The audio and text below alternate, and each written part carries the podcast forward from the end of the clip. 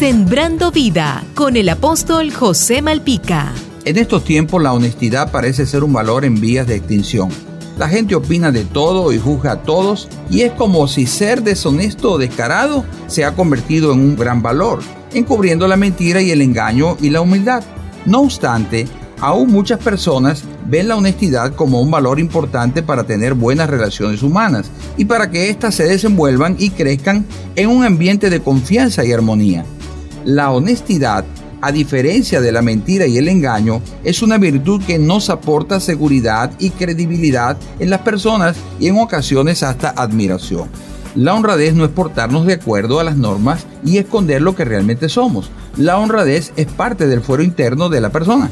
Alguien dijo que la verdadera honestidad se evidencia en una persona cuando está sola, sin que nadie lo vea, o cuando la persona puede ser auditable en todas las áreas de su vida, familia, trabajo, finanzas, en su vida espiritual y en su vida física. Jesús es el mejor ejemplo de honestidad. La Biblia dice que Él nos dejó ejemplo para que sigamos sus pisadas.